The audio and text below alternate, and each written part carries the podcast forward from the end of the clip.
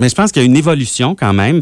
Euh, et ça, on le remarque par les médias et par la publicité. J'ai retrouvé une vieille publicité qui date de 1968. Oh! Euh, c'est un produit contre euh, les menstruations, mais on ne voulait pas vraiment en parler à la télévision en 1968. Alors on employait des mots euh, assez délicats. Écoutez bien ce que ça donne. Madame, c'est avec raison que vous utilisez un aspirateur pour purifier l'atmosphère de votre appartement.